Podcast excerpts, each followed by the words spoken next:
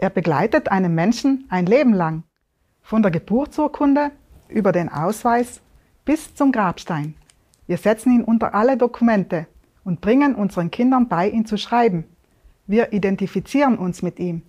Deshalb ist er so wichtig. Es geht um unseren Namen. My Input, dein Podcast für ein Leben mit Perspektive. Wenn wir jemanden mit seinem Namen ansprechen, zeigen wir Respekt und schaffen Vertrauen und Verbindung. Vielleicht ist es dir auch schon mal passiert, dass du den Namen einer bekannten Person vergessen hast. Wie peinlich, wenn einem der Name einfach nicht mehr einfallen will. Auch wenn unsere Namen in dieser Welt einmal verloren und vergessen sein werden, gibt es jemanden, der deinen Namen von Beginn an kannte und ihn auch niemals vergessen wird. Gott ruft dich beim Namen. Er kennt dich und dein ganzes Leben, das Gute und das Schlechte. Weil er dich liebt, ruft er dich bei deinem Namen, um dir zu zeigen, wie wertvoll und einzigartig du für ihn bist. Gott kennt sogar die Anzahl der Haare auf deinem Kopf. So viel bedeutest du ihm, dass er jedes Detail von dir kennt.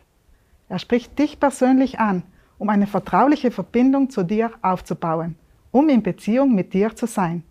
Er möchte dir begegnen. In der Bibel können wir von so einer Begegnung mit Gott lesen. Zachäus lebte in Jericho und war ein reicher Steuereintreiber. Er war unter den Leuten nicht sehr beliebt, weil er sehr viele Menschen um ihr Geld betrogen hatte, um sich selbst zu bereichern. Er kannte Jesus nicht, aber als dieser nach Jericho kam, war er neugierig und wollte einen Blick auf ihn werfen. Zachäus war zu klein, um über die Menschenmenge zu schauen. Deshalb kletterte er auf einen Maulbeerfeigenbaum, damit er Jesus sehen konnte. Als Jesus kam, blickte er zu Zachäus hinauf und rief ihm beim Namen. Zachäus, sagte er, komm schnell herunter, denn ich muss heute Gast in deinem Haus sein. Ich denke, dass Zachäus sicher sehr verwundert darüber war, dass Jesus seinen Namen kannte und ihn beim Namen rief. Auch die Leute, die dabei waren, verstanden nicht, warum Jesus in das Haus von Zachäus einkehren wollte. Durch diese Begebenheit kam Zachäus zum Glauben an Jesus. Nach seiner Begegnung mit Jesus änderte er sein Leben grundlegend. Er half den Armen und zahlte den Betrogenen ihr Geld mit großzügigen Zinsen zurück. Diese Geschichte kannst du im Lukas-Evangelium nachlesen. Falls du noch keine eigene Bibel hast, können wir dir gerne eine kostenlos und unverbindlich nach Hause schicken. Fang mal an zu lesen.